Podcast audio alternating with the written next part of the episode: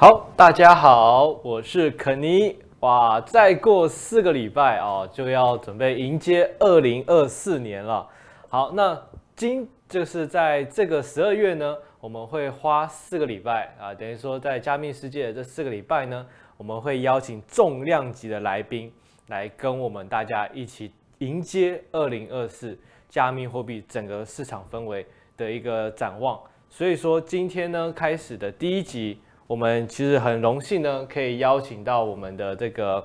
几位特别来宾啊，就是都是非常厉害的这个嘉宾，来跟大家来分享我们的这个二零二四年该怎么样去进入加密市场。那加密货币的巨头效应是什么？就会跟大家来这集的内容中会跟大家来对谈。好，在这之前呢，哦，今天的活动毕竟是这个线上沙龙嘛，一定要有一些福利给大家啊，所以说。大家画面上有看到，看直播抽好礼哦。这个内容是什么呢？要在 YouTube 留言区去留言，一起关注二零二四年加密货币趋势展望。然后呢，要把这个画面去截图。那然后截完图之后呢，要回传到我们的聚合买币的 Line@ 上面，并且输入通关密语。输入通关密语，这个通关密语会在什么时候公布呢？绝对不是现在，是在我们的。直播最后啊，所以希望大家要看到最后，那才会公告我们今天的这个通关密语哦。那哪边是 Line 呢？就是我们画面上方这个 QR code。所以线上的来宾，请大家哦，可以先扫描一下，加入我们这个 Line 官方账号，最后输入我们通关密码，留言，然后还有截图，都可以在这个啊。这个画面上面啊，到我们的这个 Light 上面去做抽奖。那我们这次的奖品呢，会是蓝牙智慧防丢器啊，这个是非常厉害的功能这个道具哦。那希望大家啊，赶快赶快去注册，而不是注册，赶快去留言。好，那今天我们就时间有限，我们今天就是用最快速的方式来跟大家来。介绍一下我们今天的重量级来宾，第一位呢，哦，非常厉害哦，非常年轻，就在加密市，就是加密货币里面致富哦，那也是投身这个，就是投入教育，那 CBA 的这个亚洲区块链协会创办人 Enzo。Hello，大家好，我是 CBA 亚洲区块链学院的创办人 ANZO。那 ANZO 呢，会跟肯尼呢一起在这接下来的四集里面。去做这样的主题的不一样主题的对谈哦。那接着呢，哦，非常荣幸可以邀请到我们香港三星资产的投资策略师 Stephen。那他虽然身处这个传统金融圈，但是对于这个加密市场呢，哦，是非常有心得的啊，也是欢迎 Stephen。哈哈，大家好。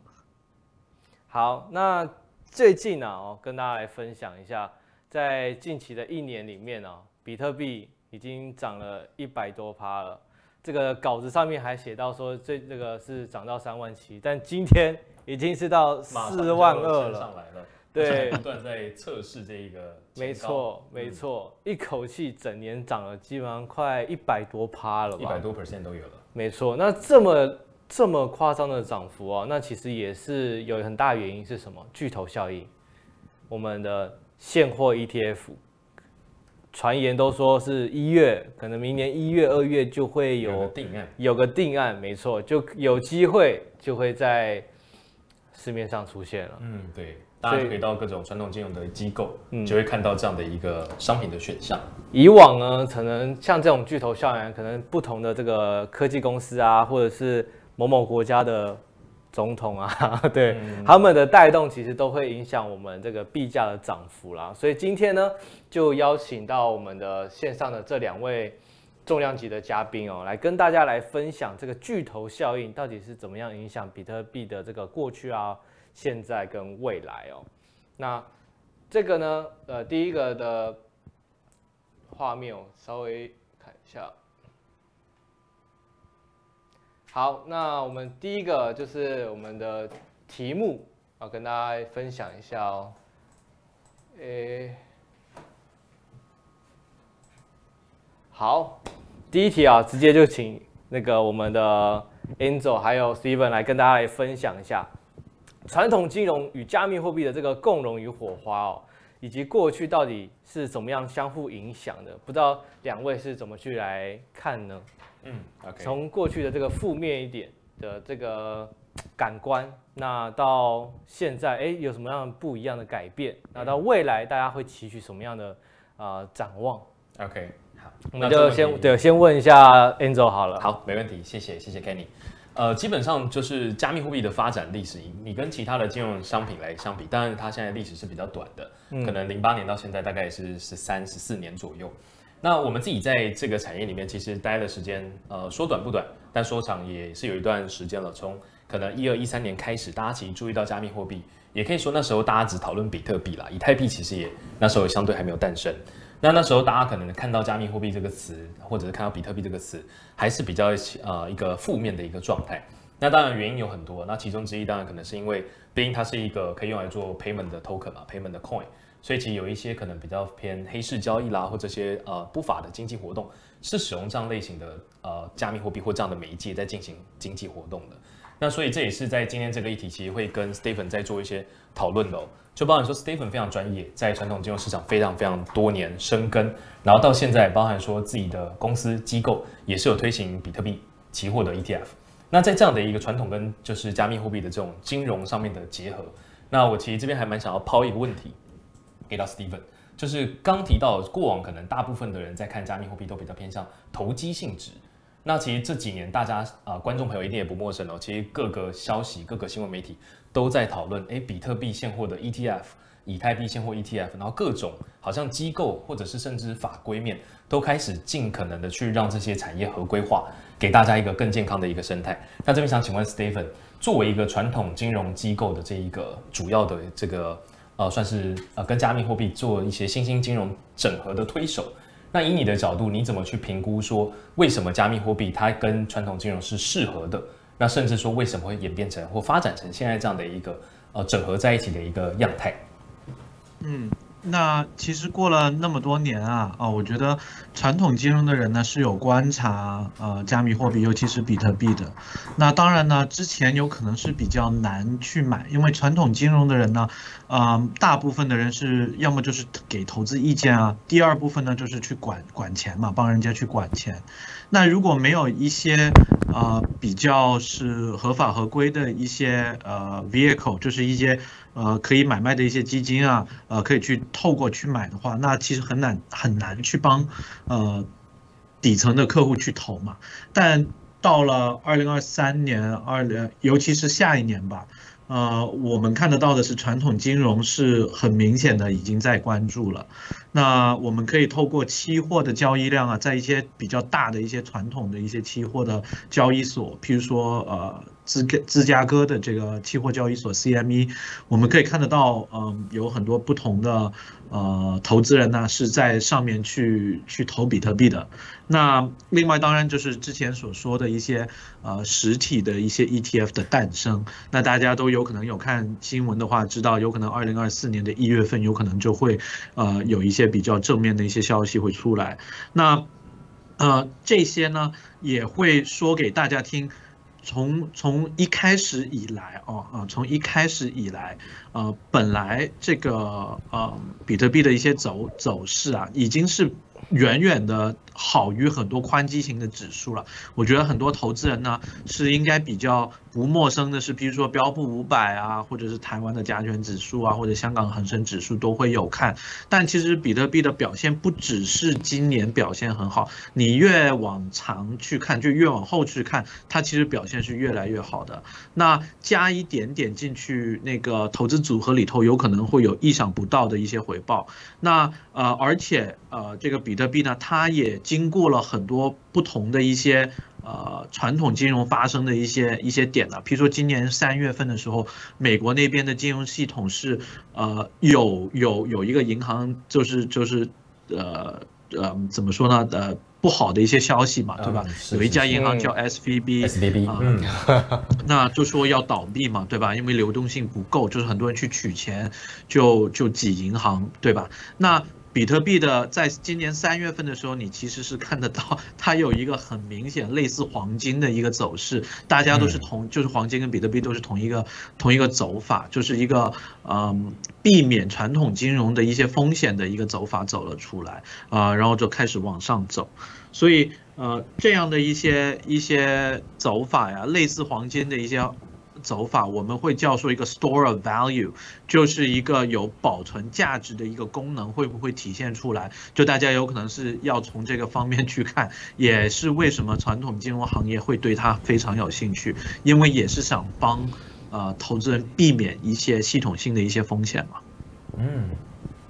了解，确实在比特币就是这个发展的。过程其实几年前大家也会有提到类似的观点，就是它有点类似黄金变成一个避险工具这样的一个属性，所以确实像 Stephen 说的，传统金融人士在看加密货币这样的一个商品也好，这样的一个资产，其实他可能把呃放在一个投资组合作为一个 portfolio 的一个选择，它其实是有一些像刚 Stephen 讲意想不到的一些回报，或者是一些啊、呃、风险控制的一些逻辑在的。嗯，那这边也想好奇问一下，就是呃。因为我们这个这题，我们可能也要特别聊一下，就是说，哎，就是过去大家可能对于这个加密货币好像都有一些比较呃负面一点的看法，对，那哎，那到了转换到了就是现在，好像慢慢开始有一些合规啊这样子的方面，那嗯，两位两位会怎么样去看待说未来到底这这？传统金融跟加密货市场的这个圈子里面，他们的共融的发展是往好的方向呢，还是会慢慢，呃，因为传统金融资金进来，可能会又有一些改变？OK，嗯，好，那我一那好，不然这一题我们就先请 Stephen 来跟大家分享一下好了。Okay. 可以啊，那嗯，我觉得。呃，对市场的影响呢，我觉得是偏向正面的。首先，我觉得之前的负面的一些消息呢，呃，大部分应该是投资人其实没有去了解到整个区块链跟比特币的一个分别。就很多人会呃看比特币，然后就会看到一些新闻，比如说洗黑钱啊，呃一些不好的一些东西。那当然呢，呃是有的。但是是不是只是用来做这个呢？就完全不是的。在不同的一些经济体，尤其是一些货币比较弱的一些经济体，其实它是一些日常生活上边人民已经在用了，就不用这些法定的货币，就直接去用比特币去保存他们的价值。所以不只是一些负面的消息了。另外就是，如果大家慢慢的去了解到整个区块链，还有为什么会用一些电呢？究竟用多少电呢？慢慢也。也会发觉，原来比如说，呃，比特币的整个网络的用电，其实比起呃挖黄金要用的电啊，或者是呃每个国家在开空调用的电啊，其实没有太大的一个差别。大家对它的误解，应该是因为缺乏了一个一个过程，一个学习的一个过程。大家慢慢看起来就会觉得它原来没有什么。呃，很大不了的意思是在，比如说环保啊，或者是那些负面的的的一些影响嘛。那呃，另外大家也要想一想嘛，如果没有比特币的诞生，OK，没有区块链的诞生，大家也可以想一想，比如说之前的一些不法的一些分子啊，怎么样去洗黑钱，有可能也是在用法定的货币啊，对吧？那呃，大家就可以用从这个角度上去，嗯、多去了解。啊，多去了解啊，这个这个整个区块链啊，为什么会有一个存在的一个价值？嗯，对啊，我觉得就这样的话，大家就可以了解到啊，它日后会不会带来一个正面的影响？我觉得是有的。嗯，那我这边那一样的问题问一下 Angel 啦，因为 Angel 本身自己在对于加密货币底层的技术算是蛮有研究的。嗯，那如果说 Stephen 的角度是比较偏向传统金融的这个投资人或者是的角度来看，那 Angel 可能可以分享一下你，哎，你会了解底层技术，哎，那怎么去看待这样子的发展？OK，好，呃，刚刚 Stephen 有提到一个蛮关键，就是在比较早期，因为刚刚一开始前面节目前面有提到说，嗯，比较偏可能呃黑市交易啊或这种非法的这些 activity，所以加密货币比较偏向是大家会比较害怕、比较畏惧的，因为确实不懂。那当然，刚刚也提到了一个我觉得蛮关键的一个点，就是早期大家在讲 Bitcoin mining 挖矿这件事情是很消耗电力的，然后甚至以前是用 CPU 嘛，GPU 到现在甚至有 SiC 很多的晶片的形式去挖矿。那大家就还是会提到说，挖矿好像很耗电，很浪费地球资源。嗯，那去挖一个虚拟的东西，那可能就是一个投机性的东西，所以大家会用这些角度去做一些评价。那不见得是攻击啊，那只是大家可能大众看到就会觉得，好像这个东西对于现实社会来说，像是投资股票，公司对这个世界可能它是有一些产值的，有些 value 的，但是 Bitcoin 好像没有。那也会因为这样，大家对它的一个呃意向就会比较定型在这种就是比较偏贬义的一个状态。那刚刚 Stephen 有提到，其实，在英国剑桥大学的这个比特币挖矿的能源消耗的报告，其实这是定期在更新，大家有时间也可以去研啊，去稍微上网去查一下类似这样的一个 research。其实会提到，就是不无论说是 Bitcoin 或者是其他，包含说 Ethereum 好了，以太坊，其实在去年其实也正式进到 POS 的一个结构下面，这样的一个共识下面。所以其实整个区块链或加密货币产业，其实在这些能源消耗上面的问题哦，产生的这些污染也好，或者是能源的消耗也好，其实都是已经逐渐得到改善的。这也是其实大家可以去理解，就是一个技术在发展。那以我们的角度，技术毕竟会去更新。包含说以前的比特币、以太币，到现在有这么多的区块链的公链，技术其实是会不断的更新的。那过往大家提到的问题，其实这几年啊，产业在发展上面其实都有是陆续的去改进，improvement，就是这些大家可能提过的这些 issue，这些问题，其实都是有慢慢被改变的。那至于说目前讲到可能机构性的这些啊、新的投资者或者这样机构型的投资人陆续去进场这件事情，其实大家一定也可以去理解为什么现在各个国家都开始去推推动相对的加密货币合规化，而不是就直接说加密货币就是违法的，任何加密货币就是都是不可行，没有什么合规的可能，没有这样的状态。那你们大家可以去理解哦，其实这些相对应的过往的这些经济活动也好。或甚至说加密货币的交易所，其实在整个全世界的整个局势下面来看，它其实是一个有潜力的一个市场跟产业。所以这也是为什么产业人士努力在改良技术，让大家真的可以去使用到区块链这种分散式账本、分散式资料库的这样的一些 benefit。同时，在大家做投资的这一个状态上面，政府机这些监管机关也不断在加强监管力道，希望帮人民多一些权益上面的把关。然后去保护更多的这些新进场的这些 investor、投资人或投资机构，所以我自己个人在看整个市场，现在目前加密货币市场跟传统金融市场，以前大家可能会讲它是一个独立的两个市场，一个就是传统金融啊，一个就是比较偏，要么就是投机性质的商品，或者有人说是避险工具嘛，它是有点独立开来的。但是大家去回顾可能近五到四呃四到五年的一个历史走势哦，其实包含像刚刚 Stephen 提到的标普五百、S M P 五百。还有相对应的纳斯达克，各种这些美股指数比较大型的、流动性比较强的这些市场，其实他们跟加密货币的走势其实都有一定的正相关性，诶，是是明显的。那当然，除了刚刚提到一些，例如说今年三月，不管说 SVB、Silicon Valley Bank 等等这些金融机构倒闭，然后那时候大家把比特币拿来做避险工具，有一些短期的一个这样的一个不一样的相关性之外，其实长时间走来看，其实他们的正相关性甚至系数是蛮高的。大家就可以去理解哦，其实，在合规化的过程中，其实会帮助到加密货币市场越来越健康。所以这也是为什么，就是像我们自己在做相关的产业的这些，不管产品的研究跟开发，那甚至是不断的在配合政府端去做更多合规化的这些研究跟监管的一些呃这些规章，也是希望可以让更多人知道说，这些工具啊被发明出来，过往可能大部分认识的人比较少。所以它可能有一些比较投机性质或者比较非法的一些活动在使用，但随着时间的推移，其实越来越多人了解这些工具它的真正的 value，它的使用的场景、应用场景在哪里，它是慢慢的被体现出来的。所以这也是为什么我们在现在在预估整个市场的状态，我们都说这是未来的一个区块链的黄金十年。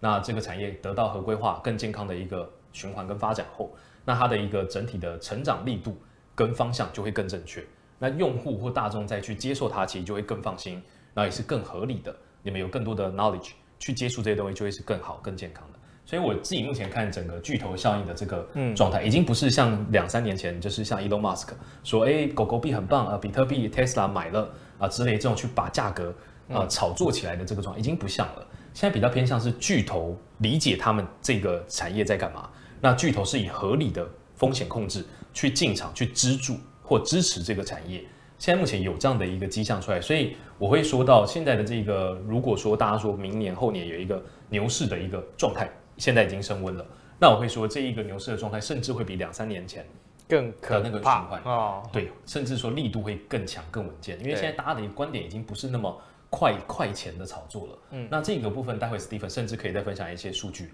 包括我们刚刚在会前有简单聊到嘛，这一个啊 TVL。在 Bitcoin 这一年多来上涨那么多，那大家的一个持仓量，甚至这个比特币转到冷钱包的数量，其实是很惊人的。那大家待会可以听一下 Stephen 专业的分享。嗯。好，那我们在刚刚聊完这几个话题，其实我们今天的主题这个巨头效应啊，其实也是我们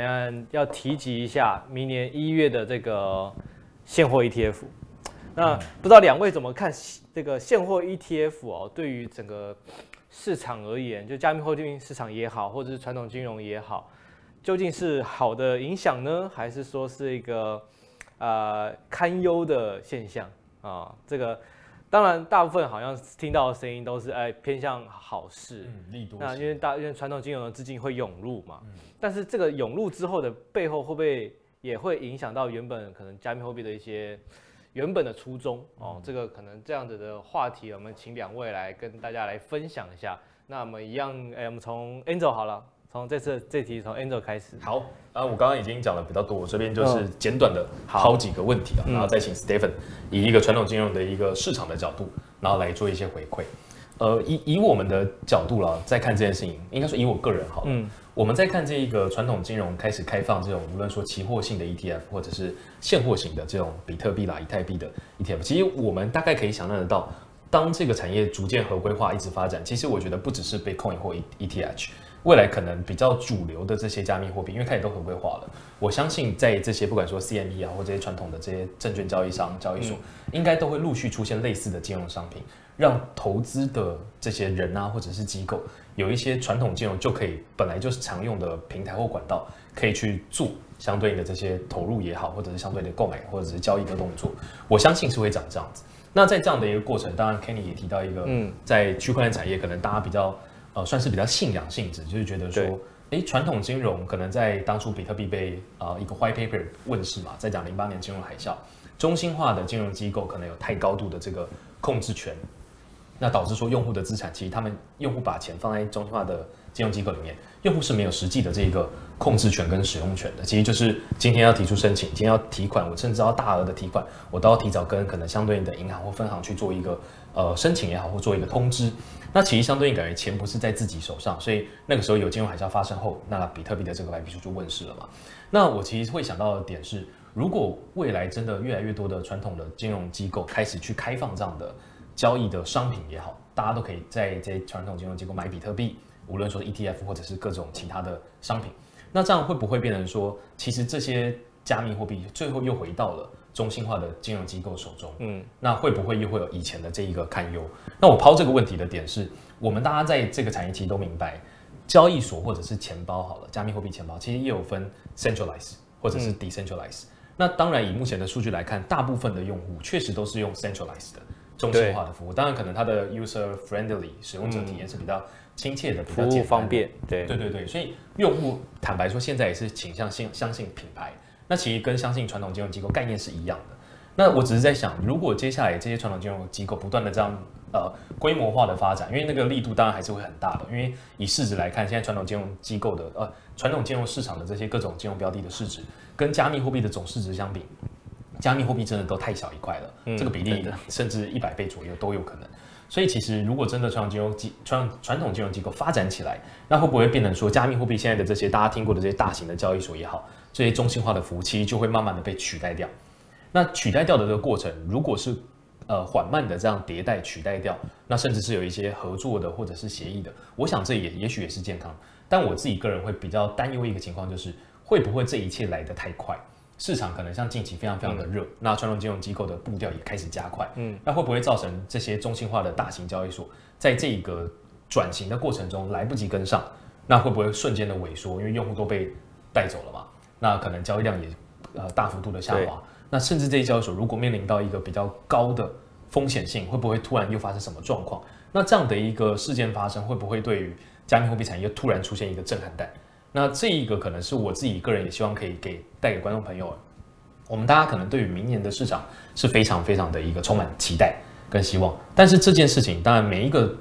选择啦都是有风险的。那我们自己一个人在看这些各个不管消息然后各个这样未来会发生的事件，我们都会连带的去评估说会不会有一些潜在的可能性。那这些如果是风险，我们其实还是要做一些合理的一些判断，跟一些合理的一些风险管理，也会比较健康。我希望在听这个直播的所有观众，也不要就觉得说哇，一股脑的听完就觉得哇，天哪！传统金融机构跟加密货币产业的人士都觉得非常有信心，那准备去贷款 all in。我觉得这个在我们的各个直播活动都还是会提醒大家，这件事对，真的就是大家要理性的、理性的去看我们提供的这些所有资讯，没错。然后经过自己的一个很成熟的一个判断，然后去做一个合理的、合理的一个评估，好不好？嗯好，所以我这边抛给那个 Stephen 的问题，就像我刚刚提到，就是中心化交易所会不会来不及转型？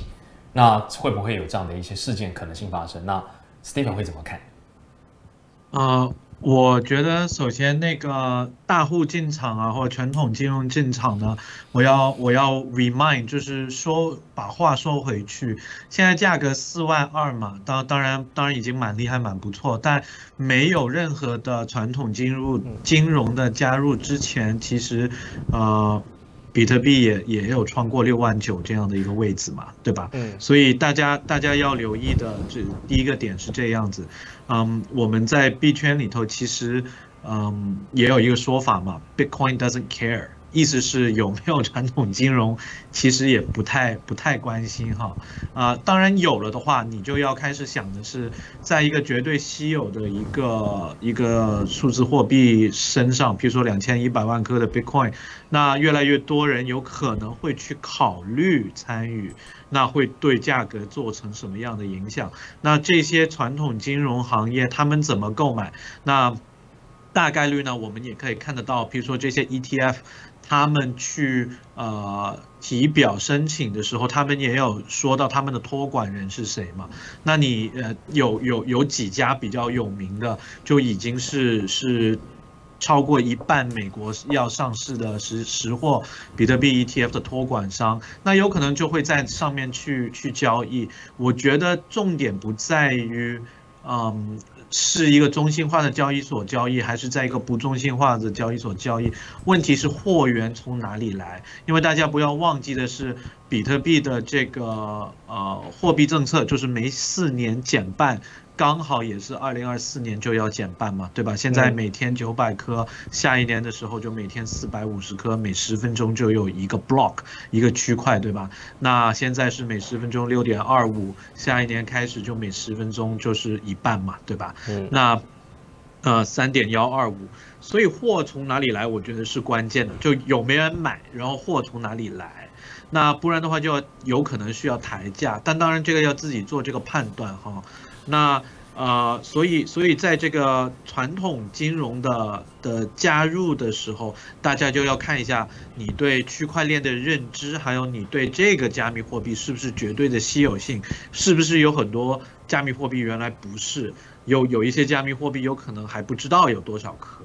那呃这些东西，我觉得大家都要都要做好一个分析啊，不要不要乱投资，先学一下区块链是什么东西，不然的话。不然的话会会出大问题的，我我就觉得这样的的一个说法还比较中肯一点。OK，谢谢哦，就是两位大家这个分享都非常的这个有抓到那个痛点哦，这个对于这几个题目来讲都有抓到接下来大家会很好奇的一些问题啊。那这边接下来的这个延伸的问题，刚刚有 Angel 有聊到，然后这个那个 Stephen 也有提到了，就是说。到底是真的未来的这种走向是要变集中心化呢，还是会慢慢倾向这个去中心化？那这样的问题，肯尼自己觉得哦，可能我记得之前 Steven 有有讲过嘛，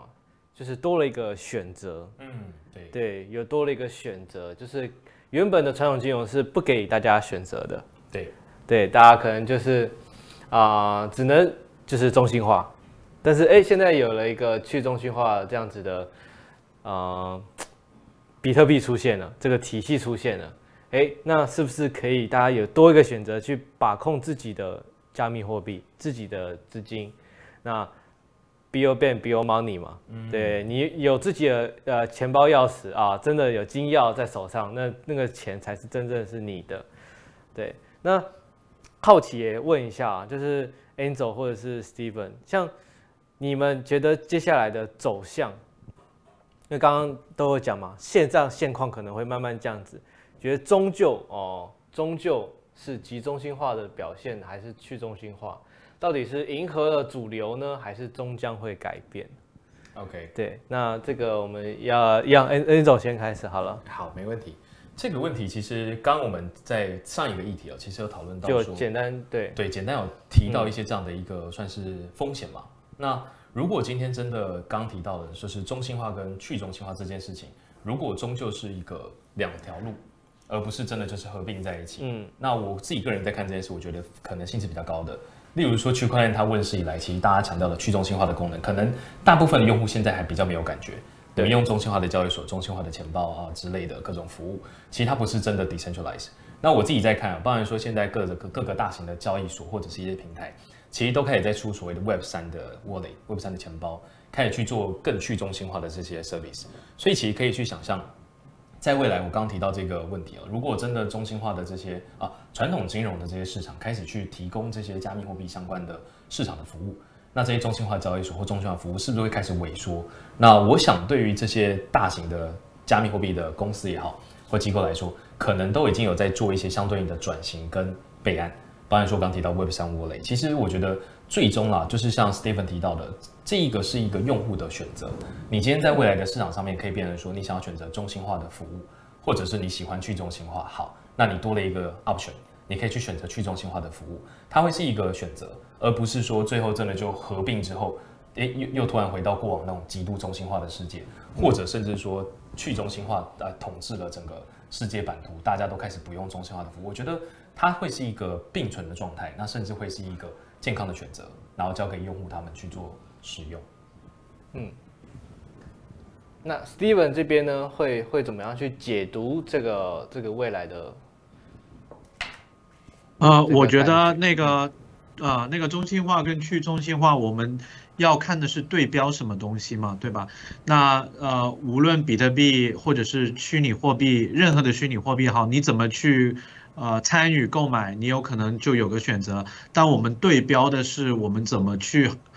衡量这个东西有没有价值嘛？我们是用法币去衡量有没有价值。那法币我觉得就永远都是一个中心化嘛，对吧？肯定是呃又不需要任何的能源，就随便印钞票就可以印钞票。呃，大部分的呃法币都是这样的，呃，根本没有什么一个本位嘛，对吧？没有一个呃，比如说七十七十年代前是一个黄金的一个本位，但到过去五十年都没有嘛，对吧？那呃。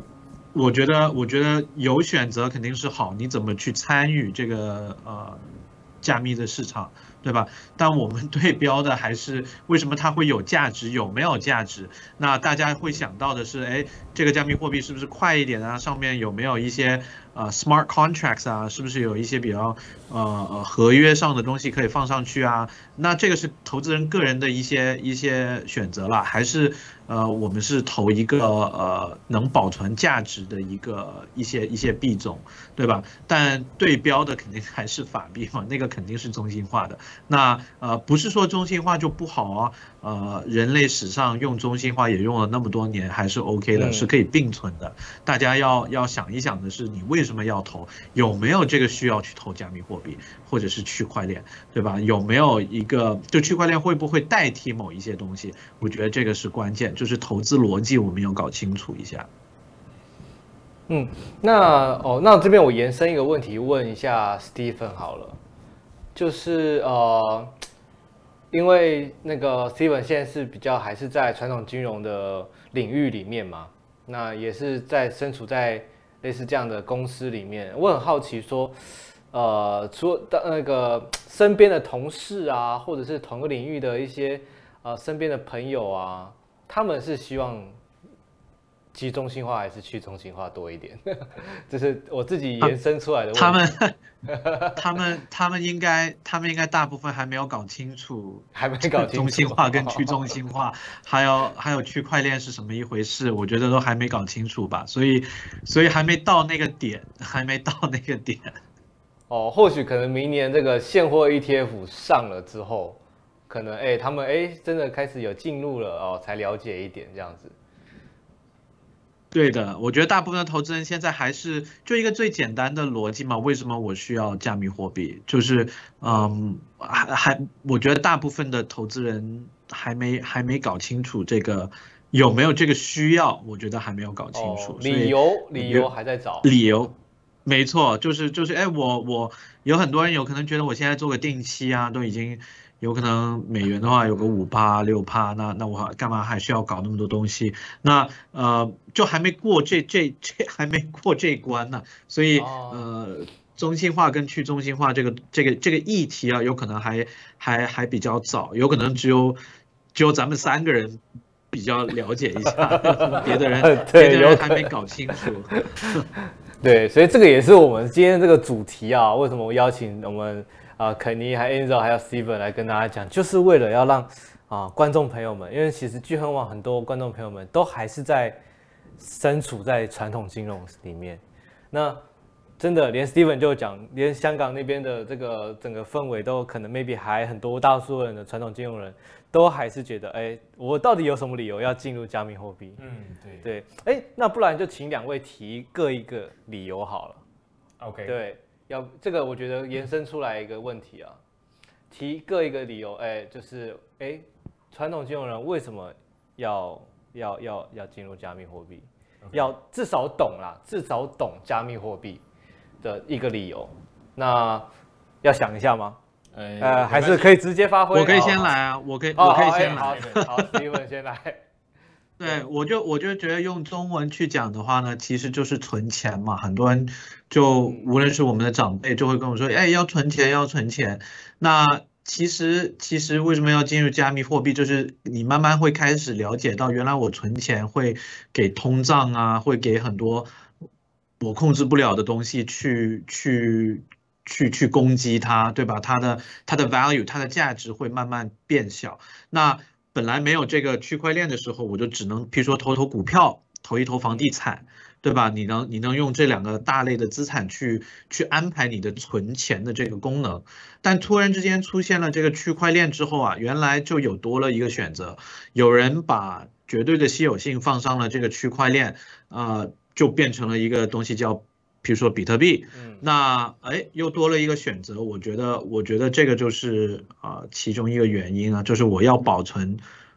我我的我我的呃努力的的的的这个成果，对吧？对，回报我的回报，我要保存它的价值，那有可能放在一个绝对的稀有性上面是一个不错的一个一个考量了，那大家可以自己想一想。好哦，那这个理由也是真的强而有力。要不 Angel 来聊一下好了。哎 Okay.，你可以用自己是呃币圈人，或者是矿圈人，或者是啊链、呃、圈人做的底层技术的这个来的角度来分享，Okay. 也可以。好，呃，我我觉得其实这一这一个点啊，就是包含说为什么大众对于这个产业要有更多的认识。嗯，我觉得其实蛮单纯，就是它很有可能是未来新兴的这些呃金融服务也好，或者是服务。或者说，甚至说是金融商品，嗯，那对于每一个东西，其实坦白说，如果你真的呃更早期，也许有些听众是呃年纪稍微比较大一点的，也许你们那时候也甚至还经历过，就是台湾从就是股股市开市第一年、开市元年的那个过程，其实就是会慢慢发现，其实这些东西是呃随着时间的推移，其实它是有一些功能或者是服务性，大家本来就应该要更认识的。像早期大家买股票，可能也没有像什么网络可以买股票这样的工具，对，可以用。所以你们可以去理解，它可能是一个新的商品，那甚至是它会有一些新型、新形态的一些工具可以去做使用。我觉得用这样的一个角度去认识这个产业，它是好的，而不是比较偏投机性的，就是我就是想要买一个什么什么加密货币，然后暴富，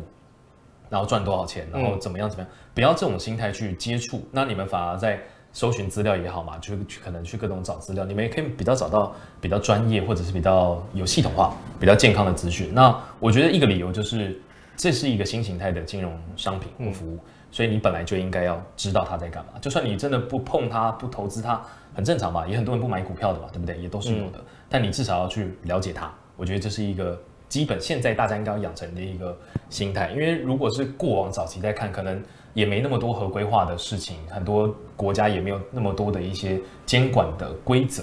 对，那我觉得甚至现在是比较偏机构形态的这些呃这些参与者都陆续在进场，而不是只是喊喊口号了。那我觉得这个时候大众如果还是一个非常排斥的心态，那我觉得可能会有一点可惜。所以我觉得至少这个时间点已经开始要来认识它了。嗯，OK 哦，这个理由真的都是给的非常非常的啊、哦，很有未来的感觉。对，感觉好像明天就会就会有这个。火箭吗？对，就会有火箭来了啊、哦！明天那个币价要越涨。对，那当然这个也会延伸到我们接下来的问题啊哦，这个这个可能呃，因为我们跟 Angel CBA 有合作，我们的这个区块链人才的证照啊。那区块链人才的证照呢，啊这边跟大家看一下，就是呃，我们其实也会想说，接下来 maybe 这个是个未来啊，那未来会越来越多啊。越来越多人想要接触这个部分，那也会想要去了解这个部分，或者是说，连监管都会要求大家去必须了解这个区块链的这个产业。那我们就有跟 Angel 这个 CBA 一起有这个证照的培训班。那这个培训班的部分呢，要不要请那个 Angel 来先跟大家来稍微简单介绍一下？没问题，没问题。嗯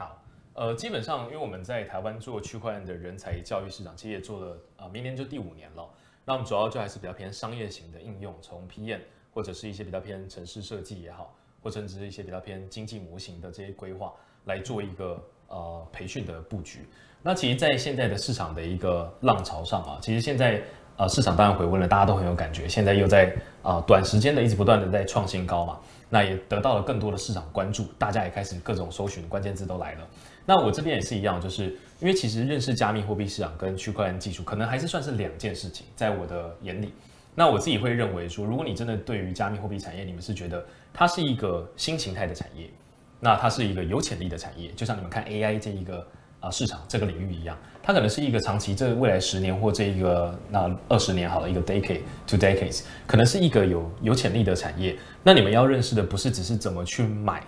加密货币。你们要认识的东西其实会更深，你们要知道整个区块链它运作的一个逻辑，那区块链它如何去做可能任何的规划也好，或任何的分析，不是单就交易技术分析这样，而是整个产业的分析。那我们在做这些人才培训，其实这块是做比较多年，然后让大家真的知道说每一个加密货币或区块链的这些公司也好，他们的一个实际在运作的模式跟这些各种链上的数据，你怎么去看？那你可以得到什么样的结论？那这件事情也会。呃，比较正面的帮助到刚加入的朋友们，嗯，就是你们如果刚加入，大部分人都是在网络上搜寻，这个很正常。对，我一开始在写论文也是网络上，因为那时候确实资讯非常少。那你们在网络上搜寻，可能在市场比较热的时候，资讯会很多，没有错。但资讯多带来的一个面向，反而是一个成本，就是你们不知道哪一些资讯可能是比较准确的，或者比较正确的。那你们在这个状态下囫囵吞枣，因为加加密货币一直涨，你们可能就很急嘛，很 FOMO 的，对不对？就是很怕你们会 fear of missing out，会错过这一个赚钱的机会，那可能就会呃用了一些比较不正规或错误的资源，这件事会对对你们带来对这个产业也好的一个不信任感。所以在这边就是我们跟巨恒也换算是规划了接接近应该有快十二个月嗯。的一个酝酿跟准备期，那我们推出了一个这样的一个线上的一个算是补习班啦，一个这样的一个完整的系统化的课程。那这边其实除了我刚刚提到加密货币，应该说区块链产业的这些、嗯、呃比较偏规划也好，或者是分析的这些逻辑之外，再来也有巨亨这边非常专业的交易的专家，拿来跟大家讲，就是加密货币交易上面的各种上面你该知道的知识、工具啊、呃，以及各种风险，其实都讲得非常清楚。所以对于一个刚加入这个产业的人来说，如果你现在目前看到新闻，你非常非常的害怕自己错过，那请听我一句。不要担心害怕错过，因为市场也才刚开始。那你要做的事情是把你自己准备好，准备好。那你准备好之后，市场接下来任何的波动、任何的事件，利多跟利空到底会对价格什么影响，你都会有一个概念了。你就不需要又要每每一天起床都盯着新闻。你有买加密货币之后，每天都睡不着，因为波动太大。你你各种这种很惶恐的心态，其实透过这我们这个比较系统化。专业的一个培训内容，其实都会对你们是有帮助的。这也是我们在建立这一个、嗯、哦规划非常的目的，对最主要的初衷。好，哎，对我这边也很好奇，问一下那个 Stephen 哦，就是像呃，因为身处传统金融，然后你那个 Stephen 又是好像啊、呃，真的从最早就开始呃从事买币啊，然后存币这样子的事情，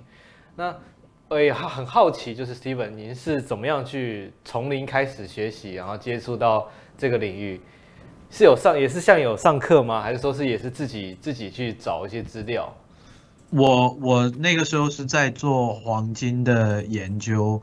然后就发现啊、oh. 呃，对啊，就就就我在想，为什么黄金有那么多的一个价值嘛？就是在工业用途上面，其实黄金用途其实比较少，很少很少。你拆开一个手机的话，很少黄金，对吧？但有一些更稀有的一些，嗯呃贵金属，譬如说这个 platinum。对吧？白金有可能会比黄金其实更稀有。那为什么很多央行没有在存 platinum，呃，在存黄金？我就我我是这样的做，在做这个研究的时候，就发现，嗯，诶，中间，呃，原来是人民如果定为有某一些东西很有价值，它会变得有价值。呃，就算它有一个绝对的稀有性，也也未必会会有价值。就突然之间就。就看到了这个 Bitcoin 啊，然后就开始学习了这个底层的呃区块链是什么样的一个东西，然后就发现原来嗯有个东西比黄金更好，有起码有一个东西是有绝对的稀有性，而且我我是能去 verify，就是我是能透过区块链去认证。呃，某一些事情我能自己去认证，不需要去听别人说了，然后就相信，对吧？就是这个，嗯，verify don't trust 这个东西就吸引了我去去继续的去去研究啊。然后等了很多年，终于现在传统金融好像跟上来了。嗯，对，所以就是也请因为 Steven 想说请 Steven 来分享一下，也就是说，哦、呃，因为接下来我们。很越来越多人有这个需求，想要认识了，开始加密货币。你们会给想要在还在观望的这些朋友们，或者是想要进来，但是好像又无从呃去研究的这些人，有什么样的意呃想法跟建议吗？那我们就请 Angel 来来分享一下。当然，证照是第一个要啦。哦，对，我刚才想说，所以我现在是要。就想说背景都放啊，对对对，就指那个 QR code 嘛，QR code 也可以也可以，是是是。其实我我是觉得啦，因为毕竟像刚 Steven 分享也非常非常的清楚。其实大家都知道，就是你们在接触一个新资讯，一定现在网络非常发达，不外乎就网络上面找资料。所以就像我当时也是一样，就是网络上面找。但我遇到的最大的瓶颈，真的就在于说资料太太太杂乱了。那那个时候资料相对少，跟现在比一定少非常多。所以那时候我们很多资料来自于我们叫 forum 论坛论坛。那也是很多是那种非非常 transparency，就是非常透明化的资料，只是那个时候没有人特别去讲这些资料怎么去看，所以你看到资料的时候，你第一时间是会觉得好很多数据啊很透明，但是我要怎么用？那这个过程我我个人啊也是花了大概两三个月时间去整理了很多论坛上面大家的想法，然后去做一些归纳，那也才有现在的这样的一个认知。那有这样的认知，我觉得最大的差异真的是你在接触这些新的，不管说交易所或者这些钱包好了，这些工具。你会比较知道这些东西在干嘛，那你今天用的时候，它风险在哪？那你才能比较合理的去做自己个人的风险评估跟管理嘛。我觉得这个是为什么要去学习，然后包含说我们这些课程也好，然后可以带给大家更大的一个价值。嗯、那这也是背上我们过往个人的学习的基础。那我这边想额外提一个，因为这边都已经不是原本讨论的一些内容嘛，这 Kenny 额外提到，对，那可以聊一下，以 Kenny 你的角度呢，嗯、就是你怎么进到这个产业，然后你一开始怎么去认识的？其实一开始一样啊，刚刚都有个理由嘛，对不对？理由就是想赚钱，对，有想赚钱的心啊 啊，想赚钱想的心情之下哦，你就会有一些动力了嘛，对。那当然传呃，我自己本身在呃大学时间，我其实就有对加密货币不不是加密货币，就是对于传统金融就有开始一些小小研究啊，也是在因缘巧合之下，哎，发现了比特币这个东西好像是个新的领域。然后又觉得，哎，这个好像是可以去慢慢摸索，那又比较有涨幅的感觉比较多。那刚刚留言区有人问嘛，币圈一年人间十年，哎，对不对？那个，哎，我就觉得哇，这个也太有效率了吧！一天就代表这个十年的这个的这个涨幅，那我还不好好研究一下？明白，跌幅也是十年的啦。啊，对对对对对对对，所以对，那当然跟个性也有关啦，就是说，哎，那个。火象星座那个那个冲劲会比较有，比较敢嘛，那个、风险程度的那个敢承受承受力也比较强，要强一点，哦 okay, 比较勇于冒险。对，但当然这个是比较偏个人啊。但是如果说是比较正面的去跟大家来分享的话，我会觉得就是一个未来的，真的像 Ando 讲的，未来的一个发展就是朝那个方向。那它就是一个新兴市场，那为什么不去研究？嗯，对，那为什么不去了解？那为什么就花重要的时间在这个上面？我觉得投报率会还蛮高的。嗯，了解。我这边想额外补充一个东西，嗯、我想大家可能听的也会比较有一个想象空间，也比较知道我们在说明的这个意向是什么。其实大家在今年看到像 ChatGPT 这种 AI 领域的一个爆发式的成长，现在超级多功能嘛，前阵子还有一个 OpenAI 的一个、嗯、呃人事的大乱斗嘛。那其实大家可以想象，就是在 AI 领域的发展，其实他们也是沉积了、沉淀了非常多年。他们是不断的在做准备，不断的在做技术的优化，直到产品出现一个这种比较偏我们叫 killer application，杀手级应用。那目前在整个区块链产业，可能大家比较知道或比较常用的是交易所、加密货币交易所。但随着现在巨头效应，就是机构形形态的进场，那其实包括合规化，所以已经催生出越来越多的区块链公司也好。他们开始去做一些去中心化的服务，真的展现区块链特性、区块链特色的这些产品，所以我觉得这一个是一个呃很好的一个市场转变。当然说大家在做这些中心化到去中心化的转型嘛，所以其实再过一阵子啊，我相信就是接下来的未来的这几年，可能就会开始酝酿，就是区块链的各种新的技术力。的一些整合的产品不断的推出，那大家的认知也变高了，不会说什么去中心化的服务，什么是私钥，什么叫去中心化钱包，根本就不懂，所以就没有用户，也不会。这个问题随着我们不管说我们在做教育推广也好，或者是大家在这几年不断的开始使用这些相关的服务也好，其实慢慢的认识了，也才得以开始去使用真正去中心化的产品，这些公司也才敢推出来嘛，不然原本没有用户。所以我觉得这个想象大家可以去理解，就是 AI 市场它的一个沉淀跟准备期，直到开始有一个大型爆发。那加密货币市场跟加密货币产业，他们现在也有一个这样的一个沉淀跟准备期。那什么时候会引来爆发？那也许长远来看，接下来的这个五年、十年，可能会有一个相对应更强的应用出现之后，嗯、那时候就已经不是什么我们在讲的这种什么币圈啦、链圈啦、矿圈，已经不是这种小小规模了，而是像 OpenAI 一样，出现一个工具，全世界都在追随，嗯，然后甚至疯狂研究。那你们可以去理解这件事的差异。你们现在在听到这一个活动也好，你们开始有在做一些 research 跟准备。那等到到时候加密货币或区块链产业准备好的时候，那个爆发，你就不用像现在一样。我相信很多人今年应该才开始研究 ChatGPT AI，对，然后是什么？真的，真的。那其实都有点赶鸭子上架。你真的在这一个浪潮上能做出产品，然后能做出应用给大家去使用，甚至创造出 revenue 的，我相信都是在前几年就开始准备的这些人。那我觉得同理啦，就是各个领域都一样，专业知识就是先准备好。那机会一样是留给准备好的人。嗯，好，哎、欸，那哎、欸，这个一样的问题可以问一下那个 Steven 啊，你会怎么样建议一些真的刚现在还在观望的朋友们啊，或者是新新手们啊，怎么想更进一步进来币圈？呃，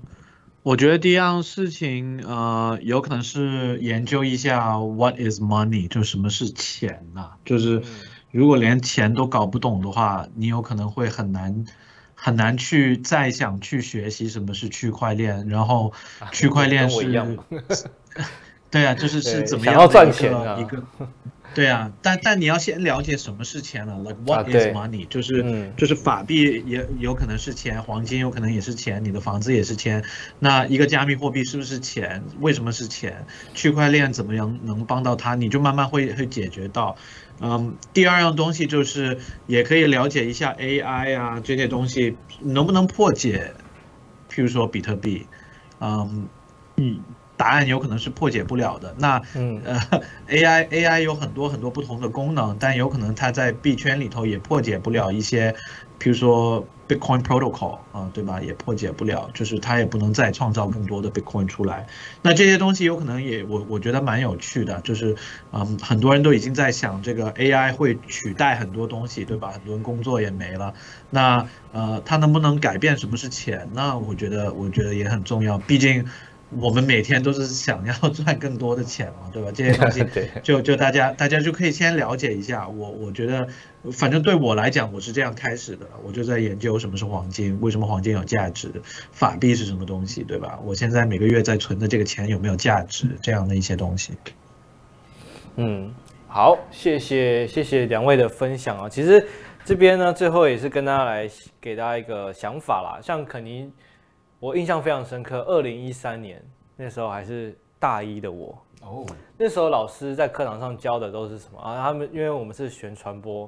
他就会把当时最最重要的几个议题拿出来跟大家分享，然后说这几个议题都是未来很有发展性。他讲了什么？第一个云端应用，再来第二个那个电能，再来第三个共享经济。然后再来是 AI 机器人，所以还有我们这样子回头过了十年回头看，云端啊，我们的 Google 云端大家都已经用的，对，都已经用的非常的熟悉了。然后那个还有刚刚讲什么？绿能 哦，电能，电能，那电车是不是出现了？嗯，特斯拉在这近十年表现，大家有目共睹嘛。那共享经济，我们 Uber、Foodpanda，大家都已经很习惯了。对。AI 今年又爆发了，那中间这个这几个题目之后的下一个题目就是区块链跟比特币。哎，所以你们那时候老师就有讲到区块链吗？对，那而但是那时候的教呃怎么讲？那时候的环境，二零一三年那时候刚好也是有一波那时候的牛市涨到两百块吧，嗯，比特两百吧，对，一两百块那个时候，嗯、那时候。的氛围是全班觉得都是诈骗，就是不知道在干嘛啦。哎，对，别的没有什么别的病嘛。对，所以那个时候其实就缺少了一个正确的一个教育管道。嗯，那甚至连教授也根本也还还没有跟上这个这么快的这个科技的应用。嗯，所以我还真的觉得说，哇，那如果说那个时候有了像我们今天要要要跟大家分享的证照的话，那那多好啊。嗯，对，那个时候就可以有一个管道可以去。啊，学习去培养我们这些新兴学子啊，等大学的时候可以了解区块链，那该多好！那所以这边呢，当然就真的要要提醒大家，各位朋友们，我们现在有这个区块链产业的证照培训班，那真的如果还还想进来，但是又不知道该怎么学的话，真的这个是可以让大家可以快速去了解整个产业啊，整个未来的发展。嗯，好，那。今天呢，呃，非常谢谢这两位的这个分享哦。那最后刚刚我们哦，画面上有给大家最后的这个解答哦，看一下，哦，把这个关掉，让大家看一下我们的这个，哎，呃，这个这个这个，啊，最后的看直播抽好礼，我们的通关密码出现哦，通关密码出现哦，哎，通关密码是这个币圈共赢哦。刚刚这四个字我忍了一个小时啊，差点讲出来，差点讲出来，差点讲出来。我刚刚还想说比手画脚跟大家来那个比一下这样子。第一个字是这个啊，第二个字也是这个，币圈共赢啊。所以大家想要抽我们今天的这个那个蓝牙智慧防丢器的朋友们啊，记得要留言。刚刚我看大家都有留言，然后把这个截图啊画面贴到我们上面的这个 QR code 来 at 官方账号。并且输入通关密语币圈共赢，币圈共赢，OK，就完成以上的步骤就可以有这个抽奖机会啊。那得奖名单呢会在下一集去再跟大家来公布啊。好，那最后最后来再再一次跟大家来预告了，今天呃这个想必大家哦听到这个现货 ETF 即将要上了，应该就很有感觉了，因为币价的抬升，大家自己这几天。这几个礼拜都是有目共睹的，所以说啊，想要在最后的这个二零二四年来临之前呢，想要学到更多的一些知识内容的话，请要锁定我们这十二月整个月份线上沙龙的这个这个内容哦。而且每一集哦，这边刚看到我们的感谢我们这个三星的 Stephen 啊，那 他每一集都有提供我们这个。抽奖的资格啊，都有这个防丢器可以跟分享给大家，所以要好好把握。那下一集的内容这边跟大家来分享啊，下一集的内容就是我们会邀请一样，Angel 是我们的这个固定的嘉宾。那另外呢，我们会邀请这个 Gem 三的策展人 Jim 来跟大家来分享啊。这个部分呢，就是会跟大家来聊到新的这个科技，区块链的科技力到底是多么的厉害哦。好，牛市背后到底有多少的科技应用跟产业的力量在推升整个这个环币圈这个这个感觉？所以下个礼拜啊，下个礼拜的时间是在四点半到五点半，所以大家时间记得哎要抓一下，跟今天的时间是不一样的。所以下礼拜十二月十二号一样，礼拜二的晚呃不是晚上，下午四点半到五点半，记得大家继续锁定我们二零二四加密货币趋势展望的线上沙龙活动啊。好，那最后哦，最后再感谢我们的这个今天的两位来宾啊，谢谢我们的这个 CBA 亚洲区块链创办人 Enzo，好，谢谢大家，谢谢。那也谢谢我们那个三星资产运用的这个 Stephen，哎，谢谢大家。好，那我们今天的节目呢，呃，就到这边为止，请记得大家锁定接下来每周二下午四点半的这个线上沙龙的活动。谢谢大家，我们下个礼拜再见啦，拜拜。拜。好，拜拜。